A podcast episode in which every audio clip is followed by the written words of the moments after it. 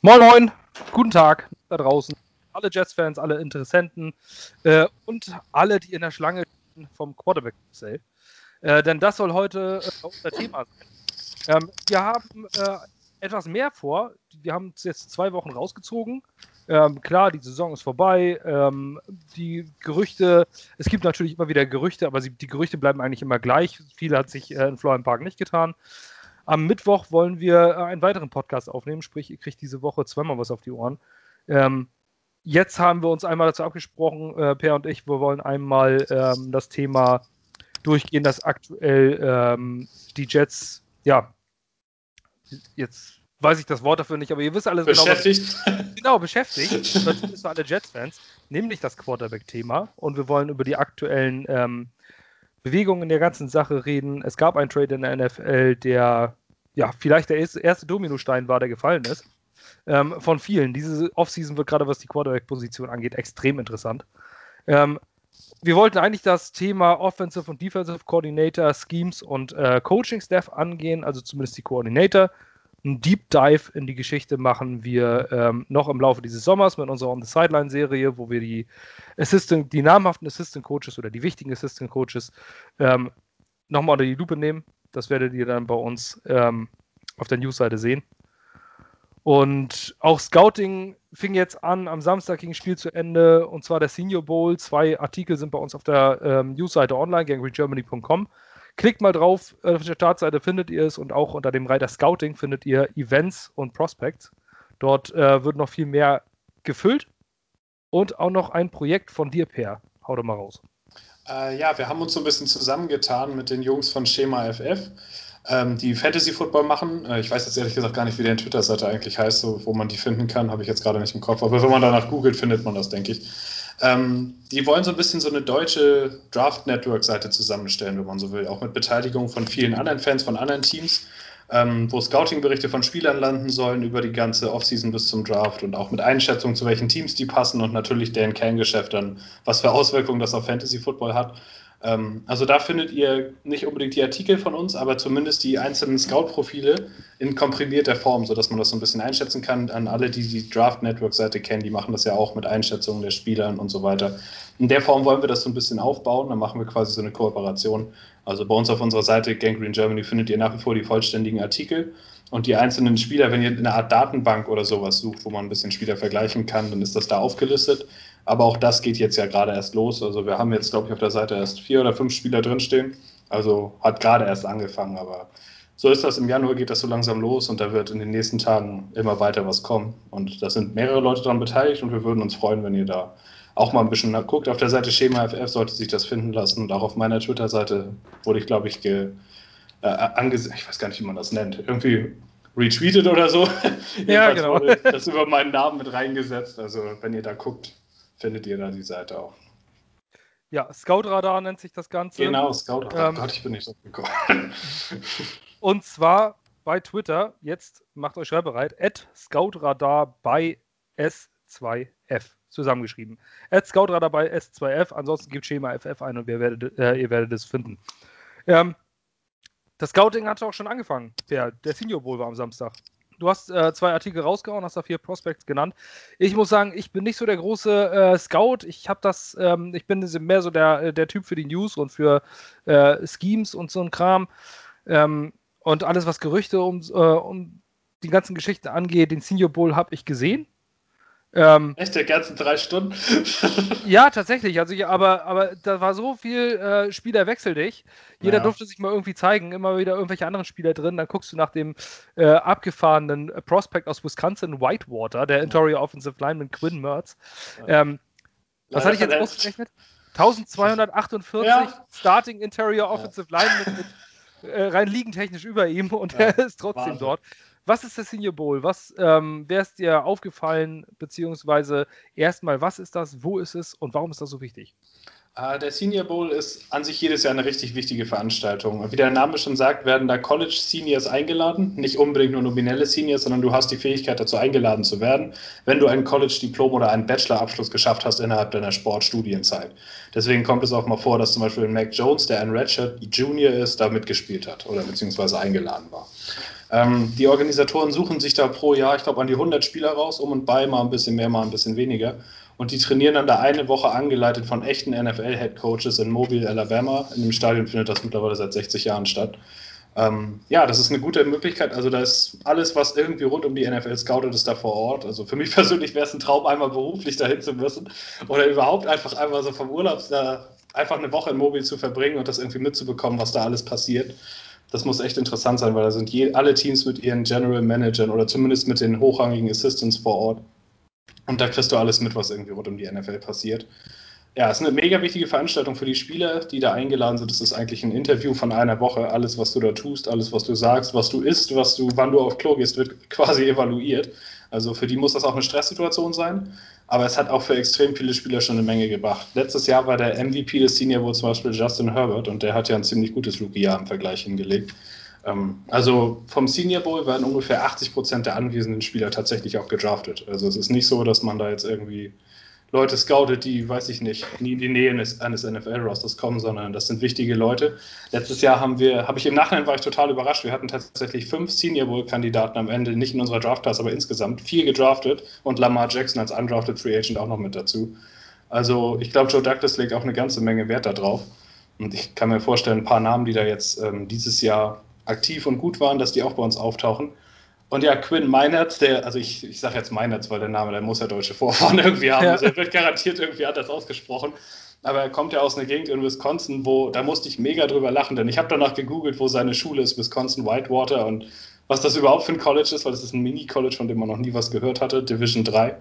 Und ähm, 50 Kilometer nördlich davon liegt ein Ort, der Kiel heißt und der nach dem Kiel, aus dem ich komme, benannt ist. Und 20 Kilometer weiter östlich liegt New Holstein, also Neu-Holstein. Also muss da die Ansiedlung extrem deutsch sein. Allein das fand ich schon mega sympathisch. Also muss eine sehr deutsche Ecke sein, wenn man so will. Der Name Quinn Meinert sagt es ja auch. Und ja, das hat mich so ein bisschen gecatcht bei ihm und deswegen habe ich ihn auch als ersten Spieler gescoutet, weil er auch die komplette Woche durchgehend nur positive Rückmeldungen bekommen hat. Er gilt als der Riser beim Senior Bowl wie Basti sagte, wir haben am Samstag mal so spaßeshalber ausgerechnet, wie viele Colleges und wie viele Spieler eigentlich über ihm sein müssen. Und du hattest, glaube ich, gesagt, pro Division an die 200 Colleges oder 150 Colleges teilweise in Division 2, Division 1 und Division 1 Bowl, also die allerhöchste Division. Und 1200 irgendwas Spieler in der Interior O-Line, die qualitativ eigentlich vor ihm sein müssten. Und trotzdem hat er es geschafft, sich jetzt so einen Namen zu machen, dass er, dass man sich kaum noch vorstellen kann, dass er nach Runde 3 erst ausgewählt wird. Also ist schon eine mega Leistung. In den letzten Jahren Ali Marpet von den Tampa Bay Buccaneers, der jetzt im Super Bowl spielt, ist so ein Beispiel. Der kam aus dem College namens Hobart, habe ich auch nie gehört. Aber der hat eine ähnliche Geschichte genommen. Beim Senior Bowl gut gewesen, gedraftet und ist jetzt, ich glaube, Second Team All-Pro gewählt worden. Also kann bei ihm einen ähnlichen Weg nehmen. Ich finde ihn mega interessant. Ähm, also er hat mir die Lust, mit einem richtigen Scout und Artikel schreiben anzufangen dieses Jahr, da hat es irgendwie bei ihm losgelegt einfach weil er eine tolle Story hat. Im Sommer ist er irgendwie in Kanada und schubst da Bäume um quasi als Training. Kann man sich lustige Videos von ihm bei YouTube angucken, weil seine Familie da wohl irgendwie so eine Art Mini-Fischerhafen oder sowas unterhält.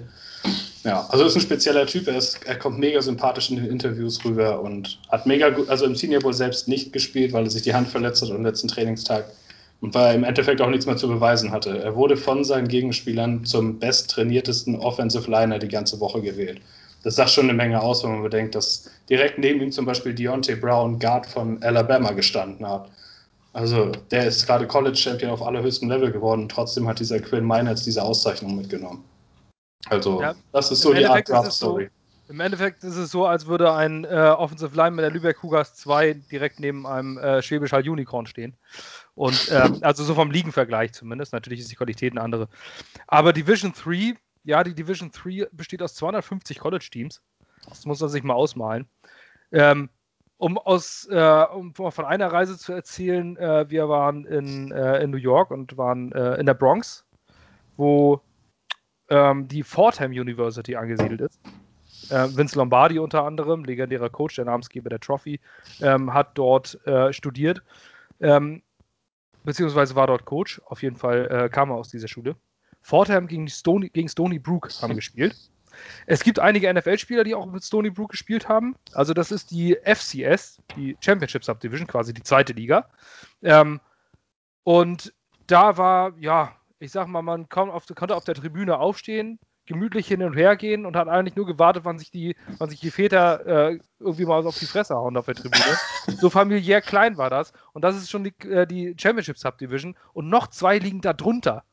Ja. Äh, ist dann halt diese Division 3. Also es ist absoluter Amateurbereich. Dass jemand aus diesem Bereich in die NFL kommt, ist eigentlich, ich gehe davon aus, das kannst du zwei Händen abzählen in den letzten 20 Jahren. Sind. Der letzte, der mir einfällt, ist halt wirklich dieser Ali Marpet von den Buccaneers.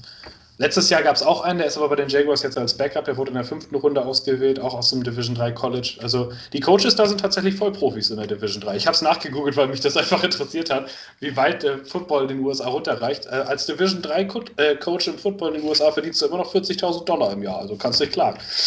hat ja. mich mal irgendwie interessiert, das Thema. Aber es ist echt so, die Spieler, die dabei rauskommen, die spielen dann in Europa danach, wenn sie noch Lust haben, weiter zu spielen. Genau. Ansonsten, dass da mal einer in die NFL kommt. Aber Quinn Meinertz hat meiner Meinung nach das absolut bewiesen und der bringt auch eine wahnsinnige Athletik für so einen Typ mit. Also kann natürlich sein, dass er nie irgendwie entdeckt wurde in der Highschool, aber der ist definitiv den Scouts der großen Colleges durch, durch die Lappen gegangen, weil der hat um Längen mehr Talent, als er so gezeigt hat. Und wenn man sich sein Tape anguckt von den Spielen in Division 3, ist fast lächerlich, wie überlegen er seinen Gegenspielern ist. Und da muss man auch mal sagen, echt Respekt an den Scouting-Staff vom Senior Bowl, dass die so jemanden finden. Weil wenn man sich an, äh, vorstellt, 250 bis 300 Colleges, Division 2 und 3, und dann musst du das da durchgucken, auf der Suche irgendwas zu finden. Und sie haben einen gefunden. Also, und das muss man ja auch erstmal sagen, dass diese Leute dann auch äh, taugen gegen andere Spieler, von unter anderem von der Univers University of Pittsburgh, äh, was man dort gesehen hat, diesen, in, dem, in dem Training, wo er den einfach mal gepancaked hat, ja. ähm, einen potenziellen First-Round-Pick. Das ist auch etwas, muss man erstmal machen. Ähm, denn man muss ja auch sehen, ist er von der Technik so weit, dass er dann halt auch diese hochqualifizierten äh, Gegner schlagen kann. Ähm, aus meiner eigenen ähm, Zeit weiß ich, also man hatte einen Importspieler auf der anderen Seite äh, bei den Hamburg Ravens seiner Zeit, äh, der war einfach viel besser als je, unsere gesamte Secondary. Gut, das war aber auch Verbandsliga Schleswig-Holstein. Ähm, aber ähm, da hast du das Gefühl gehabt, ey, das der, also ich habe gegen den gespielt und der hat mich einfach umgeschubst, ausgetanzt und alles. Und ich war jetzt, ich bin, ich habe nicht das höchste Talent, ich bin auch nicht alle schlechteste Spieler gewesen. Aber gedacht, der könnte in der ersten Liga locker gewinnen. Und dann ist er irgendwann, glaube ich, zu Hildesheim Invaders, meine ich, gegangen. Ich weiß. Äh, und da hat er überhaupt gar kein Land gesehen dann in, in Richtung GFL 2. Also die Unterschiede sind dann schon hoch. Es kommt auf das Competition-Level an, gegen wen du spielst. Und äh, dann als Scout zu erkennen, dass man es auch gegen die Großen schaffen kann, ich glaube, das ist, äh, ja, der Scout, der den entdeckt hat, der wird danach wahrscheinlich irgendwo einen dicken Job in der NFL bekommen. Ja. Würde ich jetzt zumindest mal vermuten. Denn von 250 Divisions, nur in der Division 3, darüber kommen noch die ganzen, äh, hat man dann auch mal eben ähm, 5 mal 2. ja, also du hast dann ungefähr so 1200, 1300 Starting Offensive Linemen und den da rauszulesen, das ist schon alle Ehren wert. Ja. Bei den Jets eine der Geschichten ist natürlich auch Nathan Shepard, der ist auch so ein Senior Bowl Riser ähm, der in der dritten Runde gedraftet wurde von Mike McCagnon, dem König der Late-Round-Picks. Ähm, ja, ist einer von denen gewesen, der zumindest jetzt sich jetzt auch einen Namen im Jets-Roster gemacht hat. Natürlich keiner der ganz großen, aber ein guter Rotational Player und äh, auch einer, der im Senior Bowl sich quasi in den Draft gespielt hat oder in die ähm, in Day 2 gespielt hat. Auf der, der kam auch aus Division 2, irgendwie aus Kansas, aus so einem ganz kleinen Fort Hays State oder irgendwie so ein College. Fort Hays State, genau. Irgendwo in der Nähe von Kanada oder war das sogar Kanada? Es war, ich meine Kansas, aber kann auch Kanada, irgendwas mit KA, also von daher ja. irgendwas irgendwo in the middle of nowhere. Karlsruhe. Ja, klar. Wie auch immer. Ähm, noch ein paar Namen, wer ist dir noch aufgefallen? Äh, auf jeden Fall, die, die ich jetzt gescoutet habe, sind alle über die Woche. Also, wo ich die Scouting-Artikel zugemacht habe, die sind alle unter der Woche gut aufgefallen. Ähm, beim Senior Bowl selbst habe ich jetzt noch den Receiver Des Fitzpatrick von Louisville im Hinterkopf. Der hat echt gut Plays gemacht. Ähm, ist natürlich immer eine schwere Aufgabe. Du kommst da rein, du hast keinerlei Chemistry mit dem Quarterback, mit dem du da irgendwie zusammenarbeiten musst. Das Scheme wurde dir vor vier Tagen beigebracht und dann sollst du dann im Spiel irgendwie positiv auffallen, am besten noch. Aber der hat das, glaube ich, gemacht. Sechs, sechs Catches, 90 Yards und ein Touchdown oder sowas. Der hat wirklich gut ausgesehen und Receiving Help können wir ja eigentlich immer noch gebrauchen. Weil wir haben ja nur einen Slot-Receiver, einen Denzel Mims outside, wo man noch sehen muss, wie er sich weiterentwickelt. Ähm, also Receiver waren da einige ganz gute. Der Karl Beckton wäre sehr begeistert, wenn wir ihn draften. Ah, stimmt, klar. Ist ja sogar die gleiche Universität, also das müsste Und sogar. wenn man das verfolgt, dann Mecca Beckton hat vier oder fünf äh, Tweets alleine nur über Des, Des Fitzpatrick, richtig? Ja, genau. Äh, nur über den, wenn er irgendwie einen Ball gefangen hat, äh, ist ähm, Beckton, Trending Topic bei Twitter übrigens, ähm, einfach durchgedreht. also im wahrsten Sinne des Wortes Social Media durchgedreht und hat das mega abgefeiert. Ähm, zeigt auch, was für ein Charakter er ist. Aber weiter im Spiel. Aber ich finde das immer cool, wenn man dann im Nachhinein, man hat das ja nicht so auf dem Zettel immer direkt, wer aus welchem College kommt. Aber ich finde es dann cool, wenn so ein Spieler wie Beckton dann, dass man die Verbindung zieht, die haben auch zusammengespielt. Und ich finde sowas, wenn man so jemanden dann draftet, das kann irgendwo helfen, wenn er da schon jemanden kennt, wenn er irgendwie vielleicht einfacher ins Team geführt wird, als wenn du jetzt an anderer Position vielleicht zu den Patriots gedraftet wirst, dann kriegst du dein Playbook in die Hand und jetzt mach mal. Also das könnte schon irgendwie ein Vorteil für uns sein, wenn so jemand dabei ist. In der Offensive Line habe ich noch jemanden in Erinnerung, der auch aus der, aus der Division kommt, wo du gerade meintest, äh, Conference Subdivision ohne Bowl. Championship Conference Division, also die zweite Liga sozusagen, wo Fordham auch angesiedelt ist. Dylan Radens heißt er von South Dakota State. Der ist mega gut aufgefallen. Ich habe während des gesamten Spiels, der war wirklich fast immer drauf, 60 Snaps, hat nicht einen Snap verloren. Und der kommt halt auch aus einer Conference, die niedriger ist als seine ganzen Gegenspieler das ist immer, das ist ein Zeichen, wenn die das können, weil ein Offensive Lineman das Spiel kannst du ja relativ gut transferieren in so ein Bowl-Game. Du musst im Endeffekt nur den Mann vor dir halten, zumal in den Bowl-Games weder Blitzes noch Stunts erlaubt sind. Also du kannst nicht tauschen, die Verteidiger beim, ähm, beim Blitz. Also die dürfen nicht einfach einander kreuzen, wie es in der NFL ja relativ häufig der Fall ist, sodass du das ganze Spiel evaluieren kannst, eins gegen eins. Ähm, von daher Offensive Line Help können wir ja auch immer noch gebrauchen. Es gibt ja auch viele, die meinen, dass wir unseren Second Overall Pick in die Offensive Line stecken sollen, aber meiner Meinung nach gibt es da auch an Tag 2 noch einige gute Optionen. Ähm, ja, weil wir brauchen ja eigentlich immer noch ja, zwei bis drei Positionen auf jeden Fall. Ja, sonst fällt mir gerade eigentlich kein weiterer noch ein. Mal sehen, ich werde die nächsten Tage, eigentlich habe ich vor, noch einen Artikel über ein, zwei Spieler zu schreiben. Vielleicht ist dann einer von denen auch mit dabei, ähm, weil jetzt das Senior Bowl ja mehr oder weniger noch frisch und da es dieses Jahr keinen Combine gibt, gibt es eigentlich kaum noch einen weiteren Anhaltspunkt, irgendwie die Spieler mal zu sehen, bevor sie tatsächlich gedraftet werden. Ähm, von daher mal schauen. Ein, zwei Artikel mit Senior Bowl-Bezug werden bestimmt noch kommen. Mega interessant fand ich deinen äh, Beitrag über äh, Santa Creed Humphrey, ähm, der, so wie sich das gelesen hat, zumindest ja ein First-Round-Kandidat sein könnte. Ähm, vielleicht Late First Round, vielleicht wäre das eine Idee für die Jets. Ähm, denn der 23. Pick, wenn wir ihn dann behalten, ähm, könnte investiert werden in einen Lineman. Man weiß, dass Joe Douglas diese Position sehr, sehr hoch bewertet, die Offensive Line. Ähm, Im Gegensatz zu allen anderen vorherigen Jets GMs, die Defensive Line. Ähm, aber da kommen wir gleich noch zu. Und zwar, ähm, Creed Humphrey las sich sehr interessant. Ich habe ein bisschen, ich habe mir die Videos angeguckt, die du dort äh, mit reingestellt hast. Ganz davon ab. Gebt uns auch gerne mal Rückmeldung zu, zu solchen Artikeln. Da sind wir immer sehr gespannt drauf. Ähm, wir arbeiten daran, da steckt unheimlich viel Arbeit daran von Per, was das Ganze zu evaluieren, die Videos rauszusuchen, die dazu passen. Ähm, das ist äh, wirklich eine ganz enorme Arbeit, so ein Artikel. Da ste stecken viele, viele Stunden Arbeit drin. Äh, wir freuen uns wirklich über jede Rückmeldung und auch wenn sie negativ ist. Wenn man sagt, Mensch, da könnt ihr euch verbessern oder das ist nicht, da ist der Text nicht zentriert oder das ist scheiße. Finden wir alles gut, daran können wir, damit können wir besser werden. Aber bei Creed Humphrey, linkshändiger Center, ist eigentlich ganz, äh, ganz interessant. Ähm, könnte er tatsächlich eine Idee für den 23. Pick sein? Wir brauchen Interior Offensive Line. Ja, also ich finde es interessant, weil ähm, erstmal linkshändigen Center, ich kann mich an keinen einzigen erinnern in der NFL. Also in den letzten zehn Jahren, wo ich das verfolgt, könnte ich jetzt keinen sagen irgendwie. Aber wenn man so drüber nachdenkt, dürfte das eigentlich kein großes Problem sein, weil als Center gehst du runter und snaps den Ball nach hinten. Ob du das jetzt mit rechts oder links machst, dürfte die Flugbahn und alles, wenn du es technisch sauber machst, eigentlich kaum verändern. Von daher gibt es eigentlich keinen Grund, warum nicht auch ein Linkshänder Center spielen kann. Das Einzige, was halt so ein bisschen gegen ihn sprechen könnte, ist, dass seine Arme relativ kurz gemessen wurden beim Senior Bowl. Das ist viele Scouts, also gerade die Konservativen, die setzen eine Schablone an an Maßen, die ein Spieler haben muss und wenn er da durchfällt, fällt er da durch, unabhängig davon, was sie auf dem Tape sehen. Das finde ich immer ein bisschen schade, weil wenn der Spieler vier Jahre wie Humphrey an Tape zeigt und er hat seit zwei Jahren keinen Sack zugelassen, obwohl er gegen Leute wie Quinn Williams im Championship Game angetreten ist, dann, hat, dann weiß der, was er tut. Dann hat er das Talent für die NFL. Unabhängig davon, ob seine Arme jetzt so lang sind wie meine oder wie die von Dirk Nowitzki. Ist meiner Meinung nach nicht wichtig. Blocken kann er auf jeden Fall.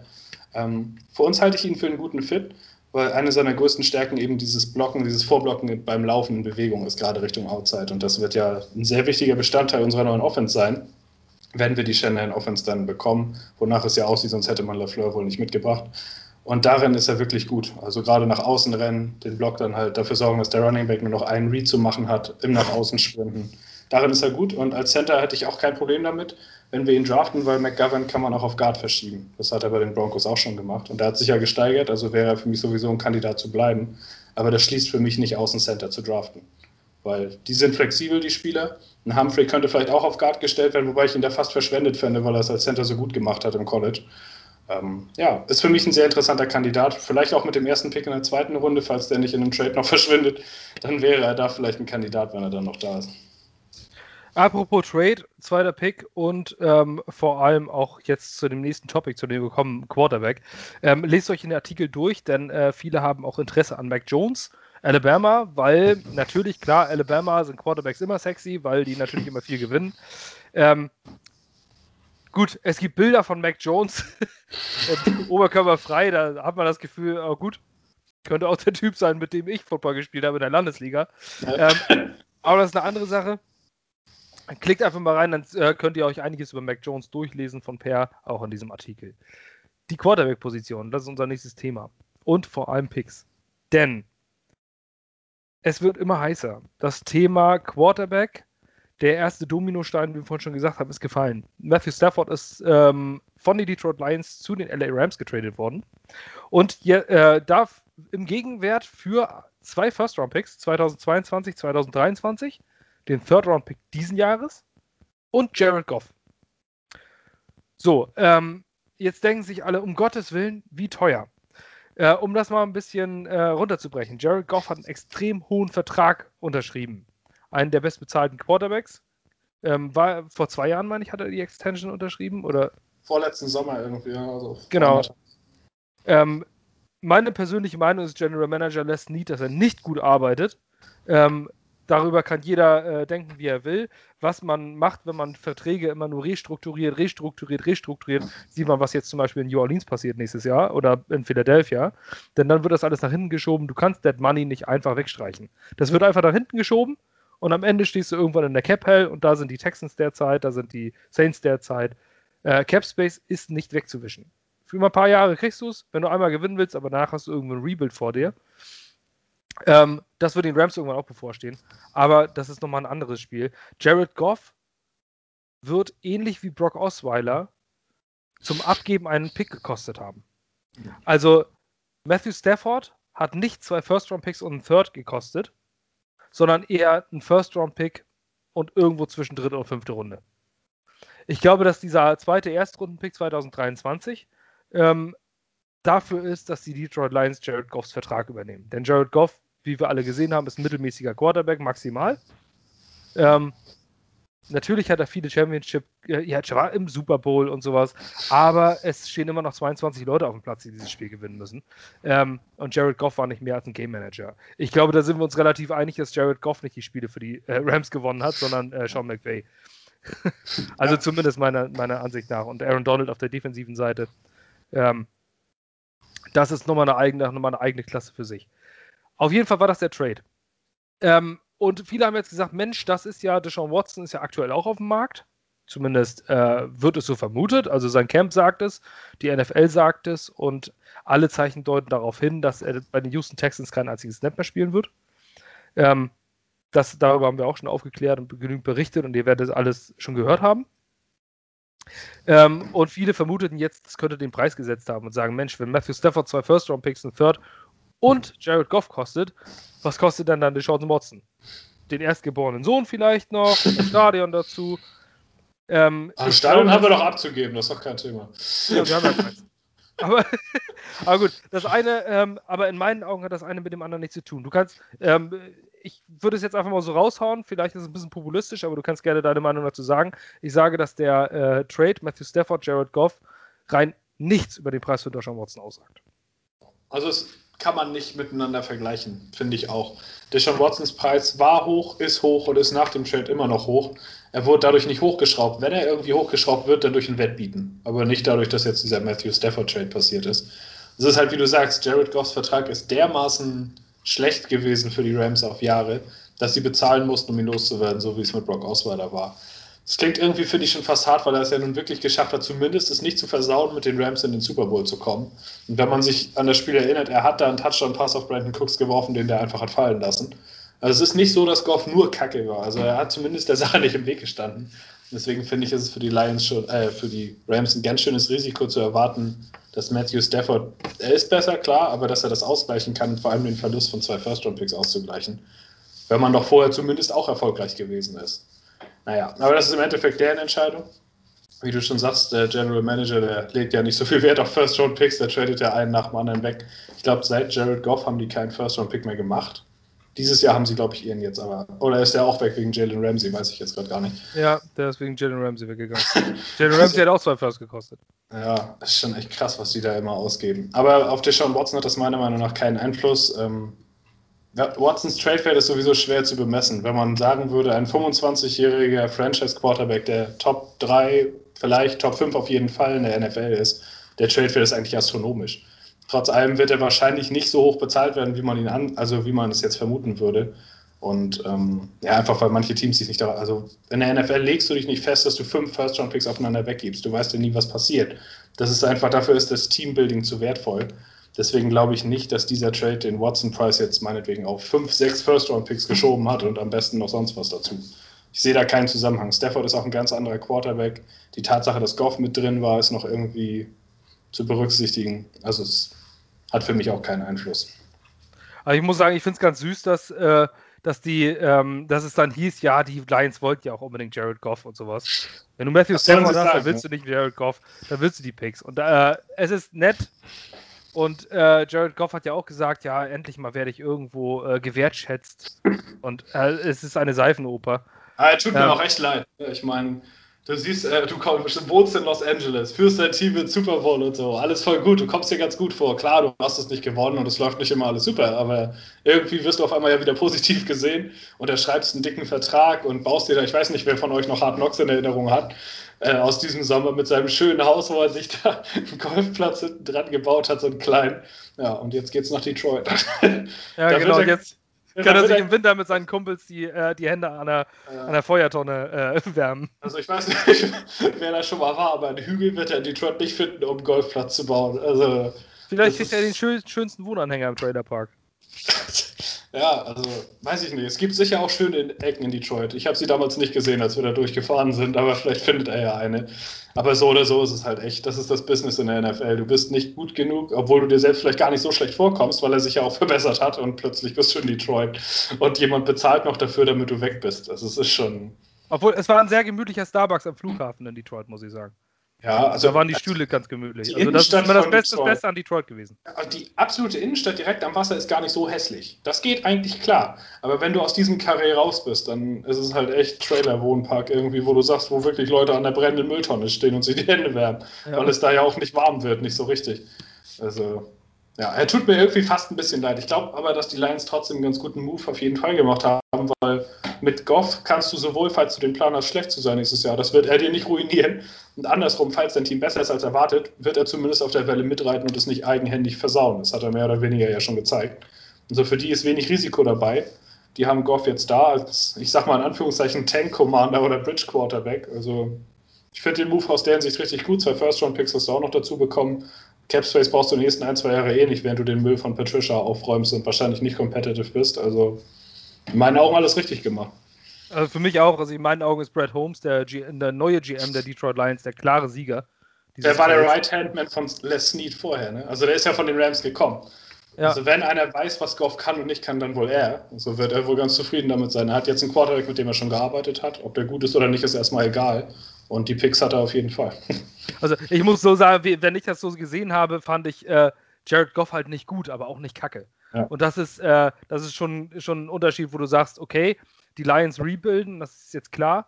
Matthew Stafford wird 33, er wollte raus, er hat viel für die Lions geleistet.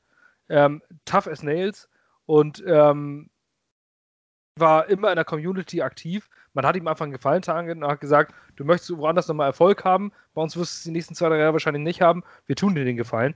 Und dann noch zwei First-Round-Picks dafür abstauben, Hut ab. Also ich finde den Deal aus Lions Sicht einen absoluten Win, aus Rams Sicht eine Katastrophe.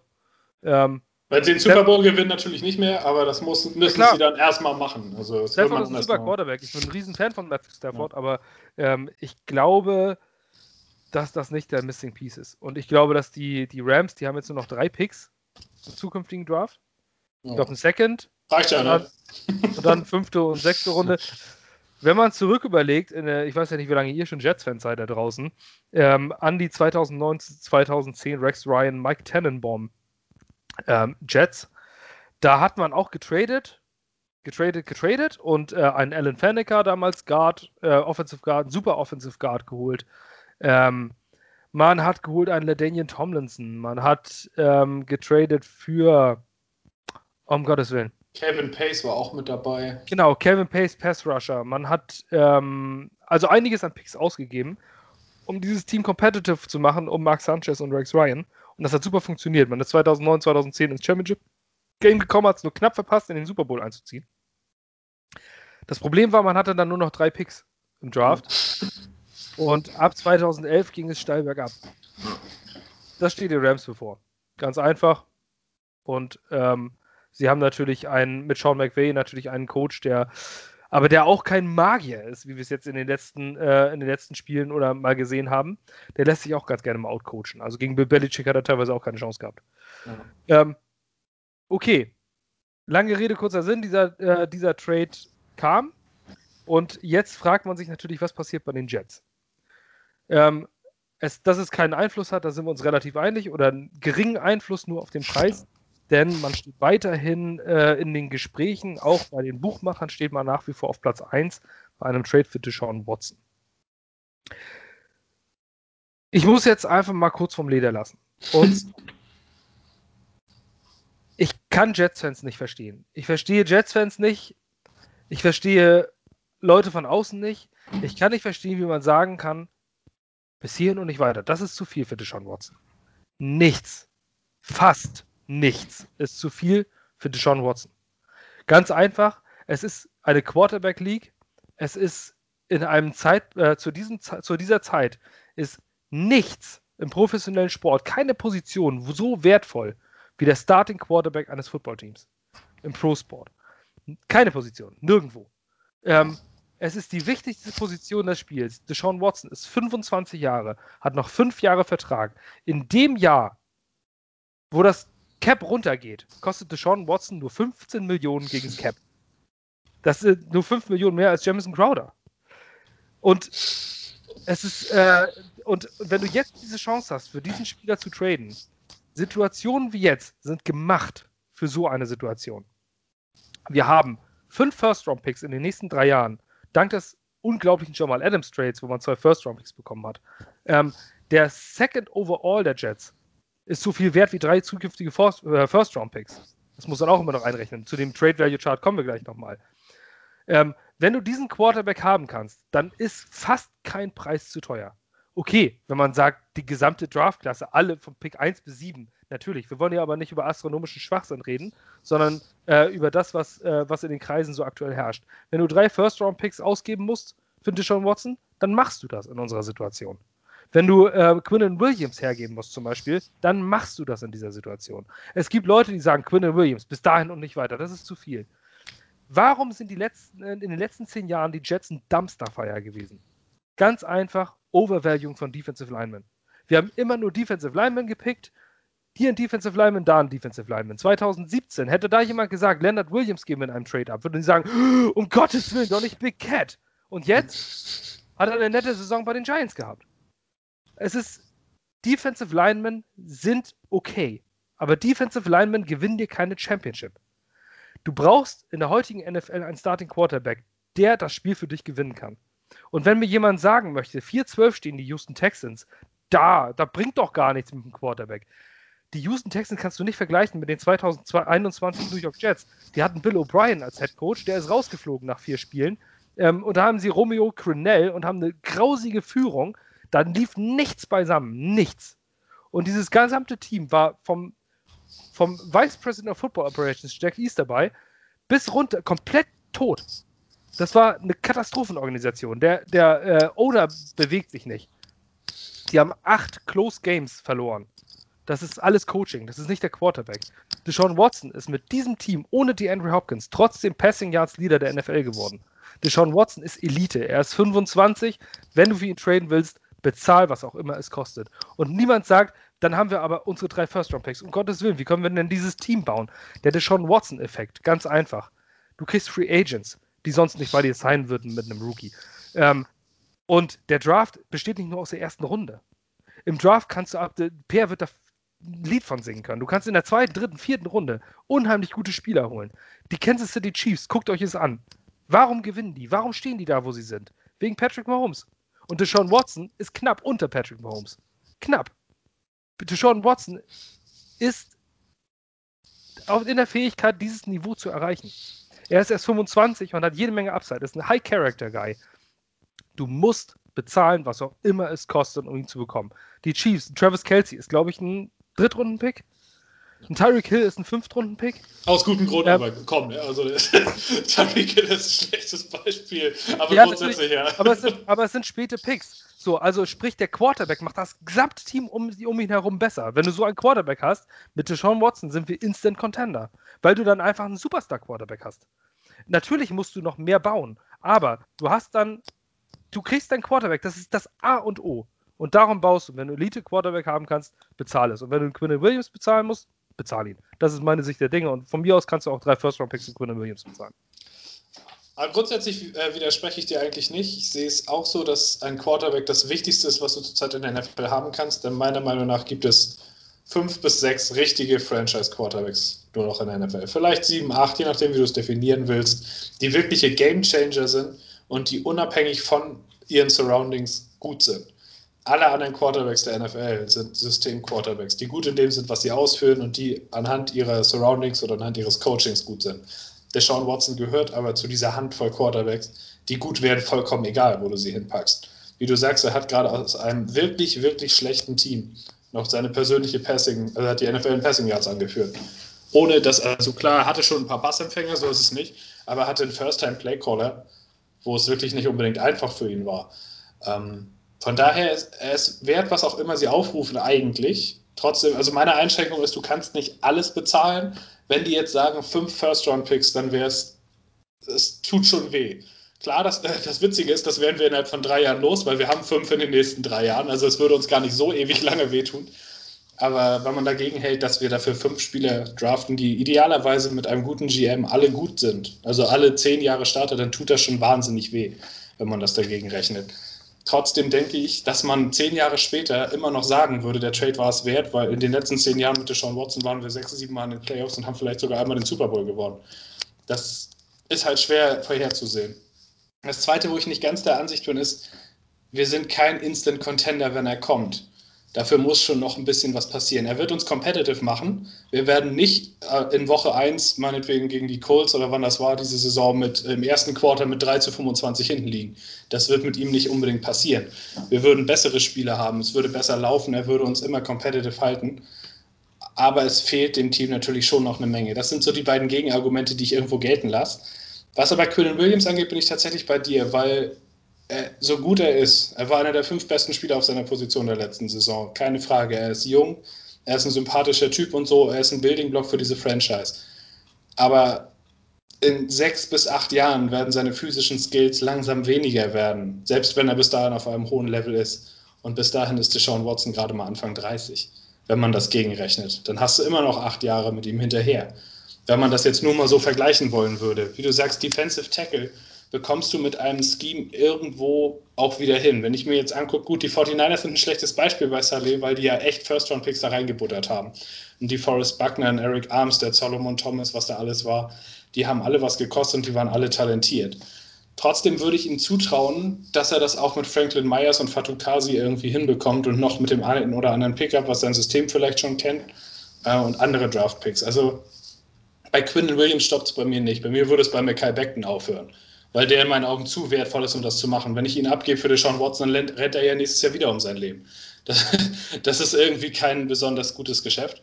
Ähm, was den Trade-Wert und die Einschätzung angeht, habe ich äh, einen interessanten Tweet gestern gesehen. Es gibt einen Beat-Reporter, der bei den Texans wirklich vernetzt ist. Es gibt davon nur einen. Der sieht nämlich fast genauso aus wie der Teambesitzer. Das ist wahrscheinlich auch der Grund, warum er die Informationen aus der Organisation bekommt.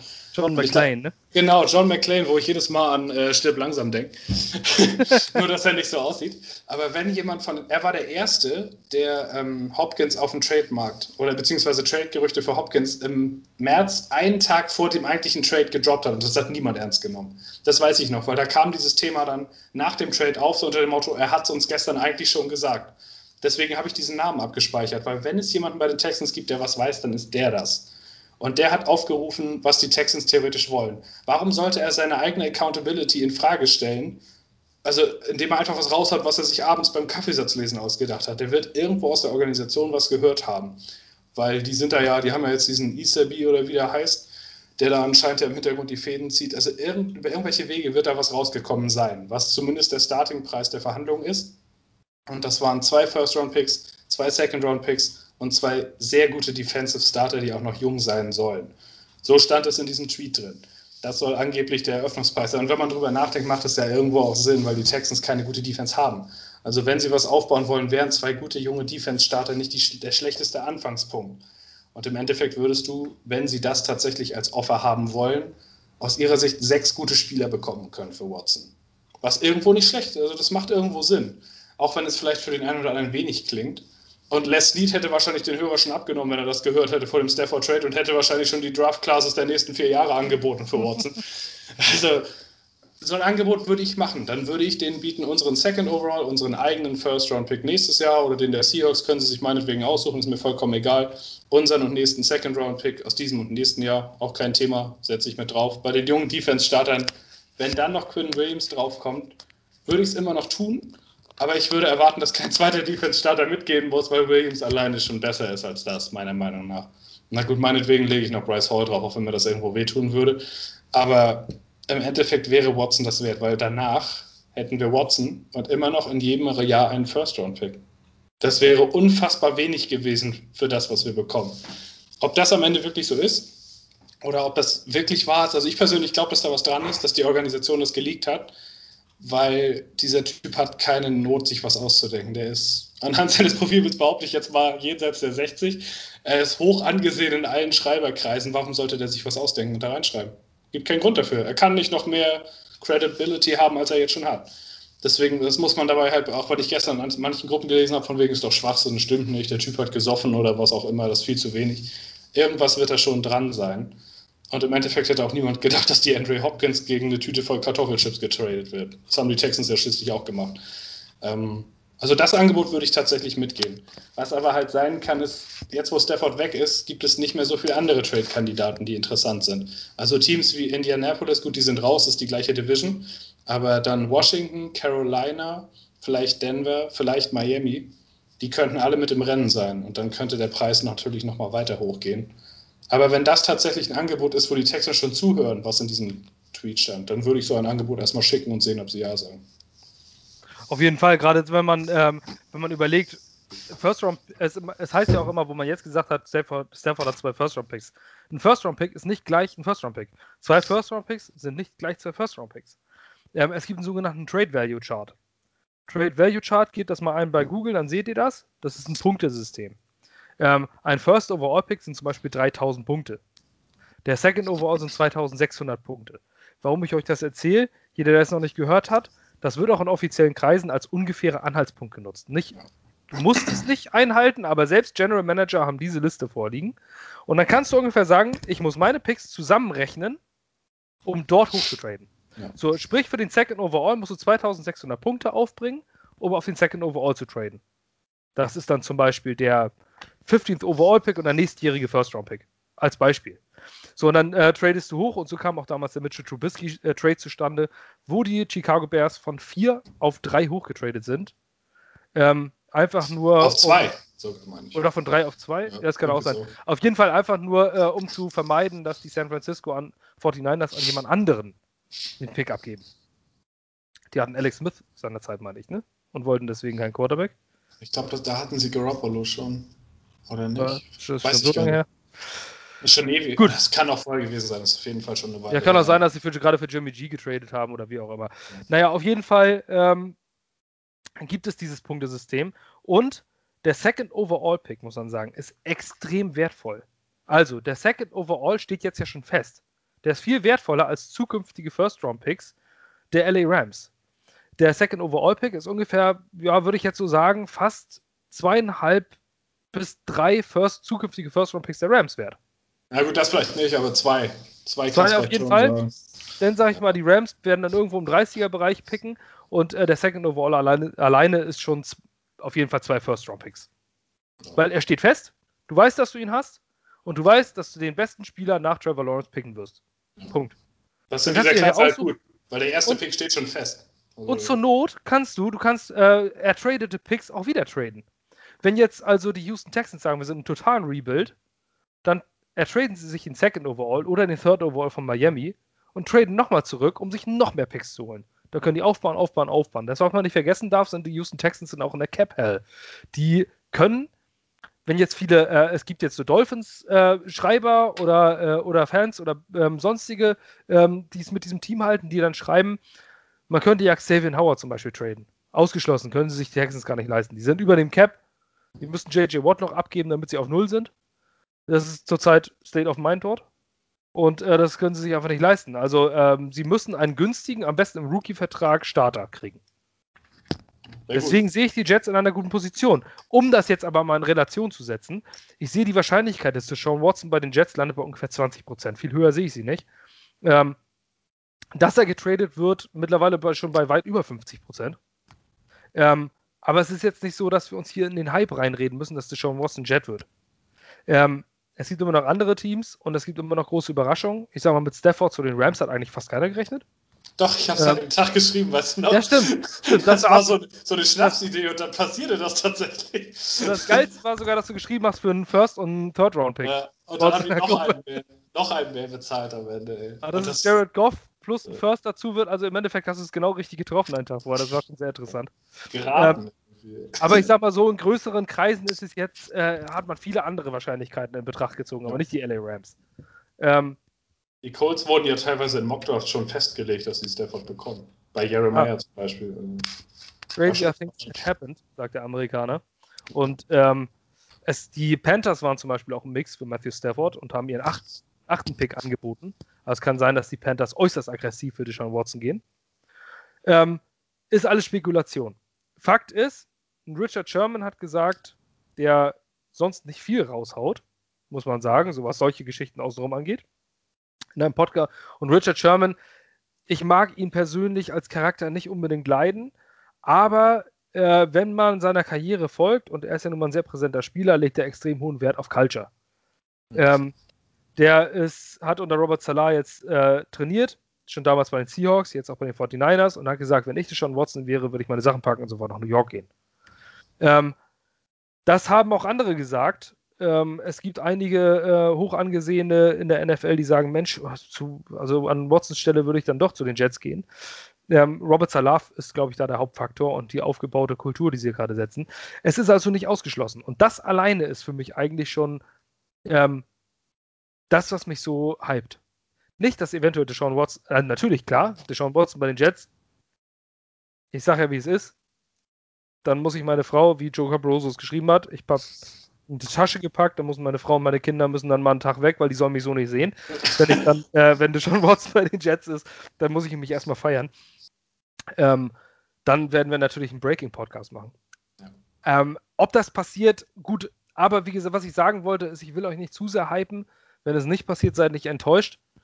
Deshaun Watson hat einen Markt, ich sag mal, außer den Chiefs, müsste da eigentlich dazu jeder anrufen. Das ist eine kurze Liste, die nicht anruft. Die Bengals vielleicht mit Burrow, die Chargers mit Herbert, die Bills und dann wird es schon bald dünne. Die Packers gut mit Rogers, wenn er da wirklich da bleiben will, musst du auch nicht anrufen, ja. aber Oder danach hört es auf. Also. Die Cardinals mit Tyrion Lannister.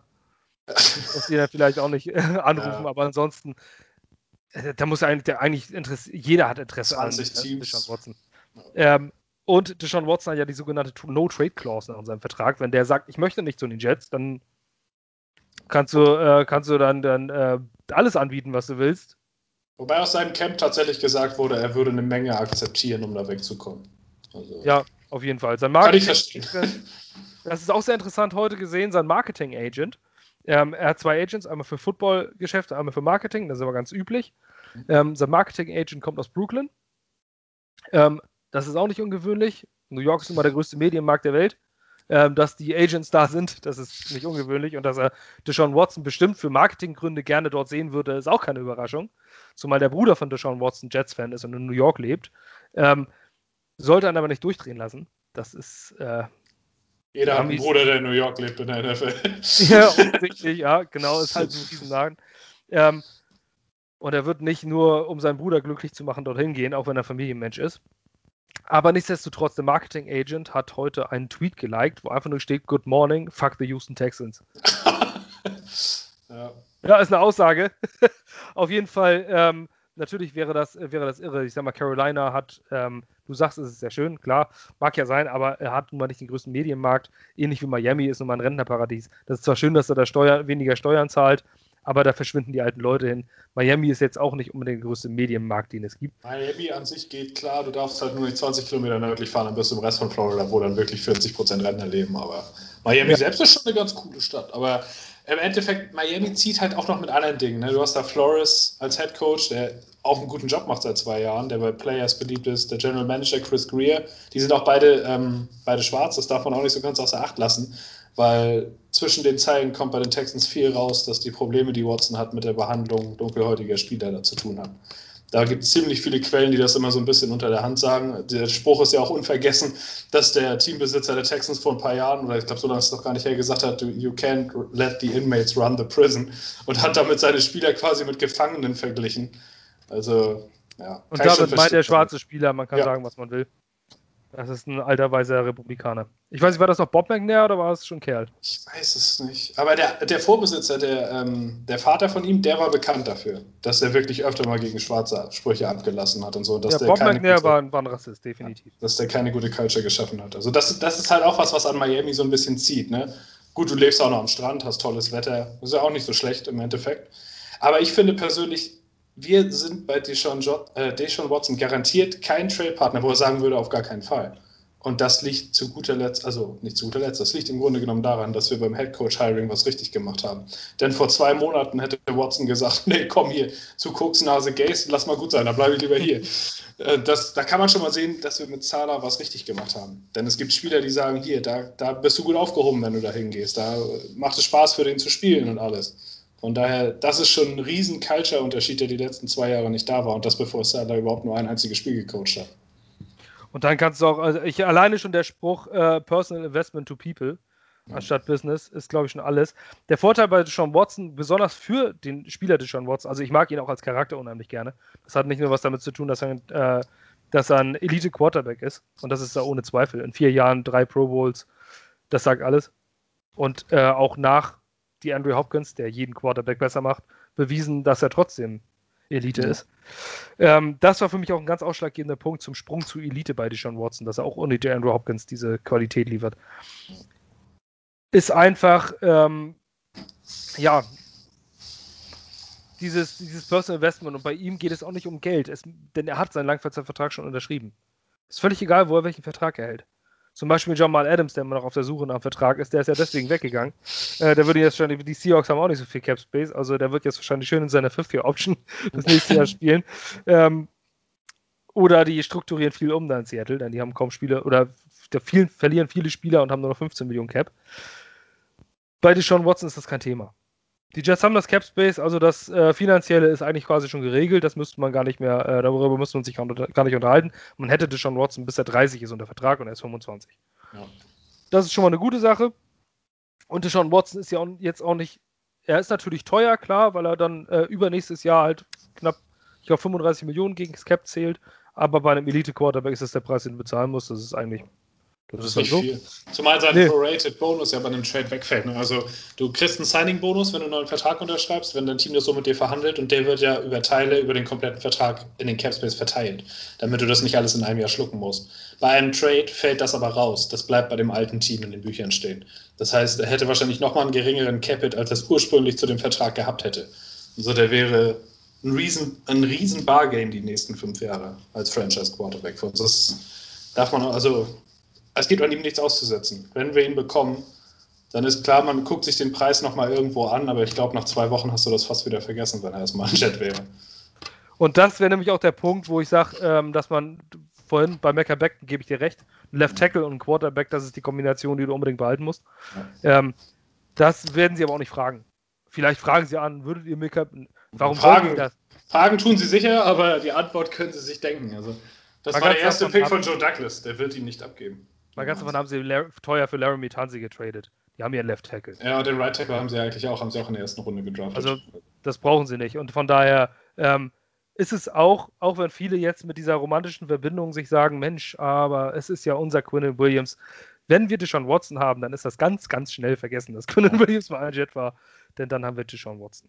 Ähm, nein, deswegen für mich ist es kein Player außer Michael Beckton untouchable in meinen Augen.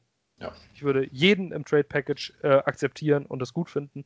Denn äh, mit dem Defensive Tackle wirst du keine Super Bowls gewinnen, aber mit einem Quarterback.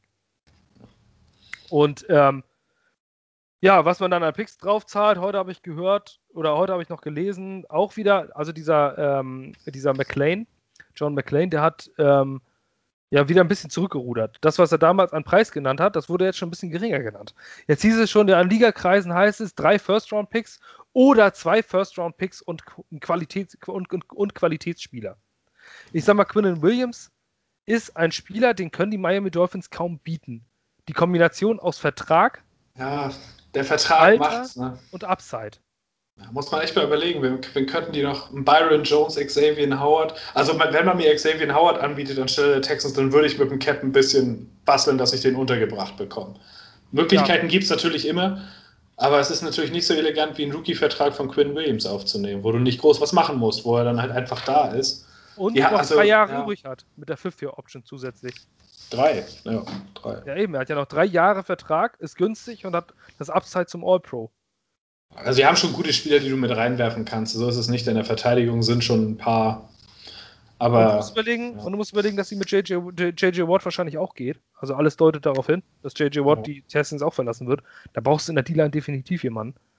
Ähm, und schlechte General Manager, Overvalue und Defensive Lineman. Ja. Äh, können die Texans vielleicht äh, in die Kerbe schlagen. Ähm, nee, ich wollte damit nur sagen, ich würde jeden Spieler abgeben. Außer Mega Beckton für, für Deshaun Watson. Denn niemand ist so wichtig. Dass ich halt, was auch in der ganzen Sache noch, was ich dazu noch sagen würde, was wichtig in der Betrachtung ist, ich wäre nicht unbedingt traurig, wenn wir ihn nicht bekommen, aber ich wäre, also es wäre wirklich, wirklich schlimm, wenn die Dolphins ihn bekommen für uns. Ja. Das wäre auf Jahre gesehen, dann kannst du dich eigentlich mit zehn weiteren Jahren ohne Playoffs anfreunden, weil dann haben wir Deshaun Watson mit einem guten Coaching-Staff und einer guten Culture in Miami. Wir haben Josh Allen mit einem guten Coaching-Staff und allem drum und dran in Buffalo. Und wenn man ganz ehrlich ist, Belichick hat aus dem Haufen Karotten, den er da jetzt gecoacht hat, ein 7-9-Team gemacht. Also der ist auch immer noch nicht schlecht. Der wird auch im Zweifelsfall den Jets immer noch einen reinwürgen wollen, die zweimal, die man denen begegnet. Und dann sieht das Ganze auf einmal schon wieder schwierig aus. Dann haben wir zwar einen neuen Coach und es wird wahrscheinlich besser, aber ein Division-Title wird dann wieder verdammt schwer die nächsten zehn Jahre.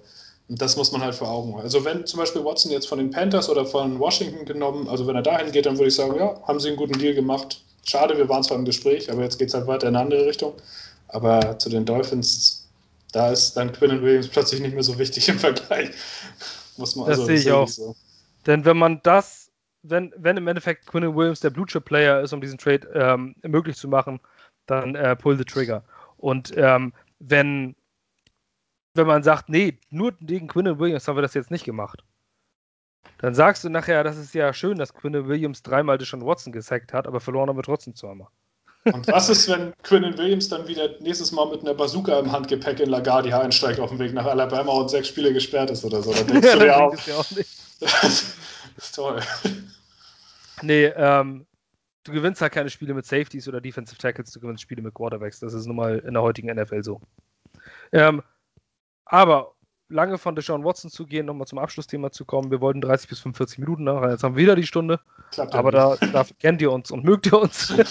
ähm, denn Sam Darnold, da gab es noch heute neue News von New Stadium. Äh, Nick Spano ist der Co-Founder ähm, und Owner dieser, äh, dieser Seite U Stadium, sehr unterbewertet, was die äh, Quellen angeht. Ähm, da ist eigentlich immer irgendwas dran, was die berichten, wenn sie was berichten ähm, sind nicht die ganz großen Player wie Albert Breer, ähm, Adam Schefter, Ian Rappaport, Tom Pelissero oder Konsorten. Aber wenn U Stadium was sagt, dann ist da was dran. Zumindest wenn es um die Jets geht. Da ist meistens echt, da sind sie nah dran. Ja, weil Nick Spano ist auch Jets-Fan. Wenn man ihm bei Twitter folgt, sieht man, dass er ein sehr passionierter Jets-Fan ist. ähm, und er hat heute berichtet, es gab diverse Teams, die die Jets angerufen haben, wegen Sam Donald. Ähm, mehrere Teams, ausdrücklich. Ähm, das Telefon stand wohl nicht still. Also es gibt viele Teams, die jetzt ähm, nach Sam Darnold fragen, denn der erste Dominostein ist gefallen. Das Rennen um die Quarterbacks geht jetzt richtig los. Ähm, auch wenn die Trades erst am 17. März, ähm, aber das scheint der neue Trend zu sein. No. Das frühzeitig jetzt äh, rauszuhauen. Ich gehe davon aus, dass bis zum 17. März noch vier oder fünf Trades ähm, bekannt gegeben werden, also so wie es aktuell aussieht. Ich denke, bis dahin ist Watson kein Texan mehr.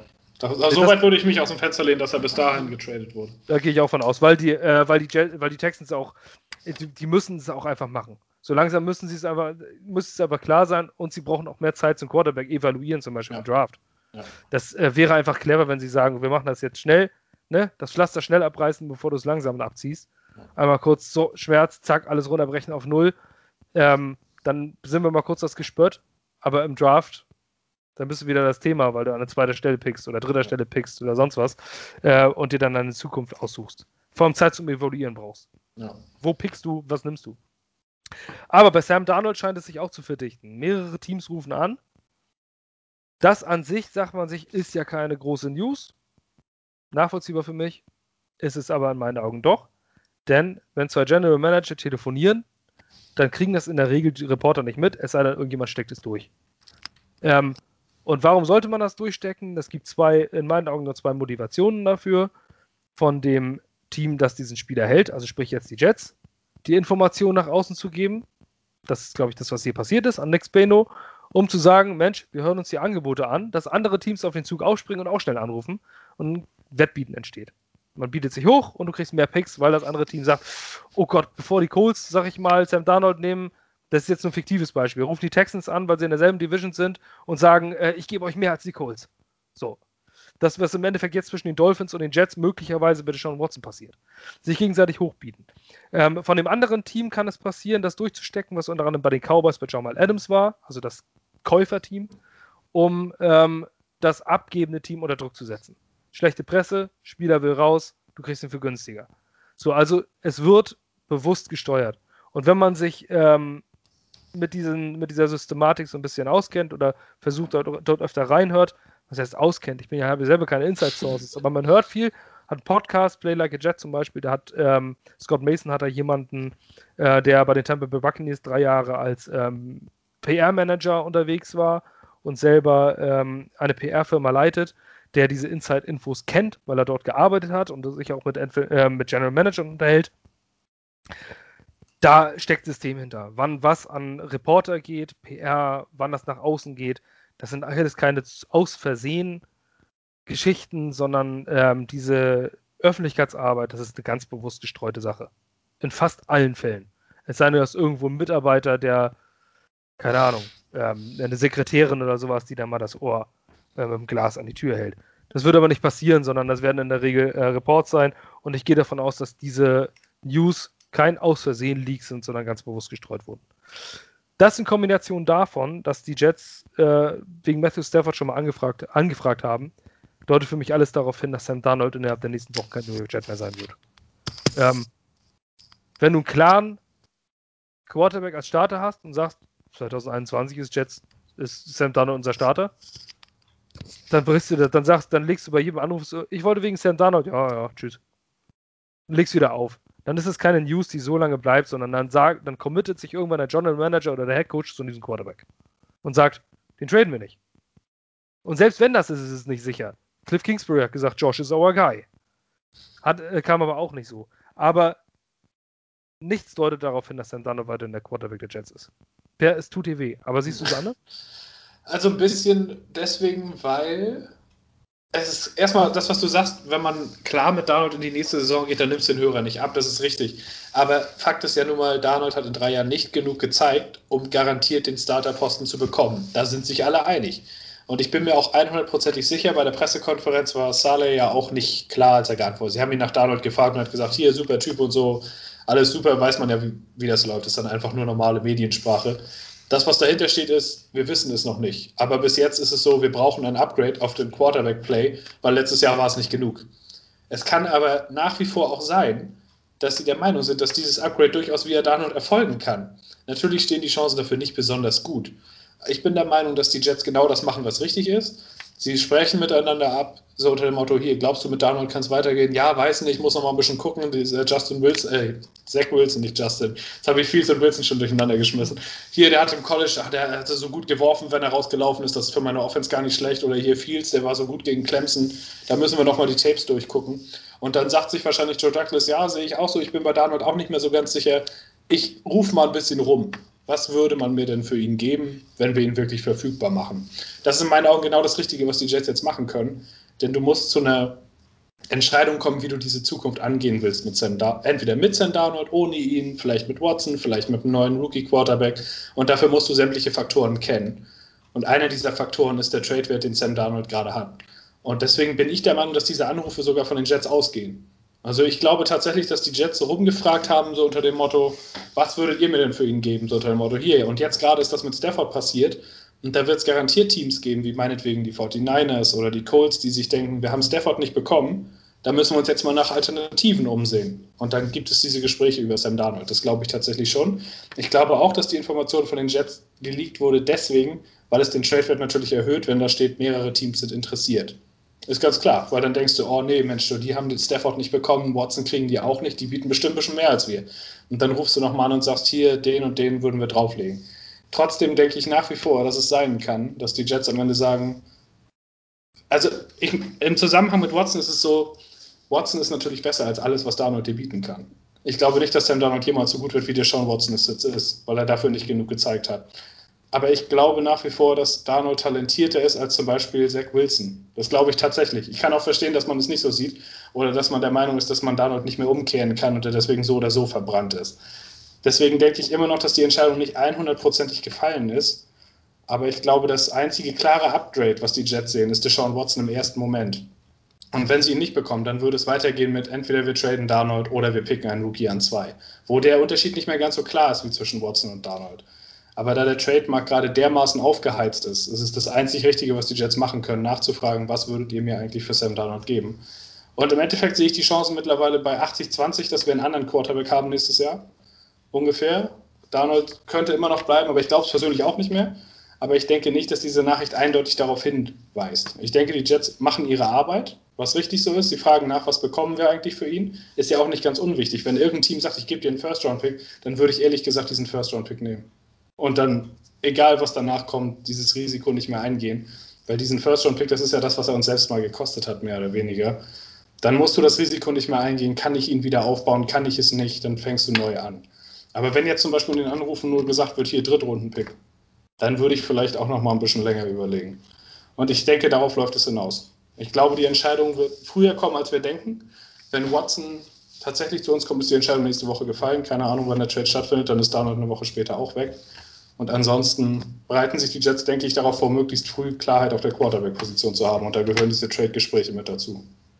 Das habe ich auch das Gefühl, allein schon, weil man wegen Stafford mal angetastet ja. hat. Aber das ist auch wichtig. Stafford ist ebenfalls ein klares Upgrade zu Darnold. Also ist es nur richtig anzurufen und zu fragen, was kostet uns das eigentlich, wenn wir ihn haben wollen.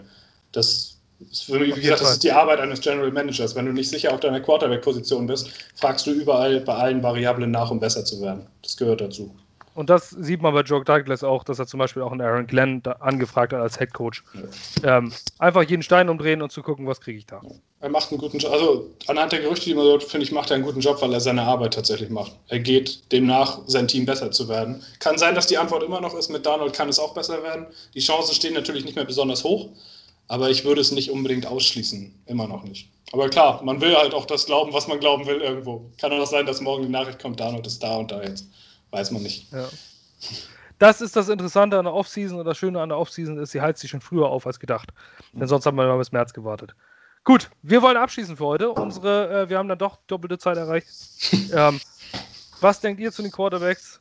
Äh, Stick with Sam kann ich persönlich nicht mehr hören. ähm, weil es für mich meistens so eine, so eine Gretchenfrage ist. Immer so dieses, ähm, meistens, ich finde sowas immer ziemlich provokativ. Das geht eigentlich immer nur darum, wir behalten Sam Darnold. Punkt. Ja. So, jetzt sag du mal. Man muss es schon inhaltlich ein bisschen durchdiskutieren. Kann, genau, man kann sich darüber unterhalten. Meine Meinung ist klar, dass wir mit Sam Donald nicht weitermachen brauchen. Sam ist eine Gurke, aber gut. du siehst es anders, andere sehen es anders. Ich diskutiere sehr gerne darüber. Ähm, ich mag nur diese ähm, endgültigen Meinungen nicht und äh, sich über die andere Meinung lustig zu machen, das kann ich nicht leiden. Ich bin da ziemlich versteift. Ich will Sam Darnold nicht einen einzigen Snapper für den New York Jets sehen. Ähm, aber ich äh, höre mir trotzdem gerne die Argumente an, warum äh, das dann doch klappen könnte. Ähm, seid auch mal ein bisschen offener und nach, sagt nicht dieses, wir gehen auf jeden Fall damit.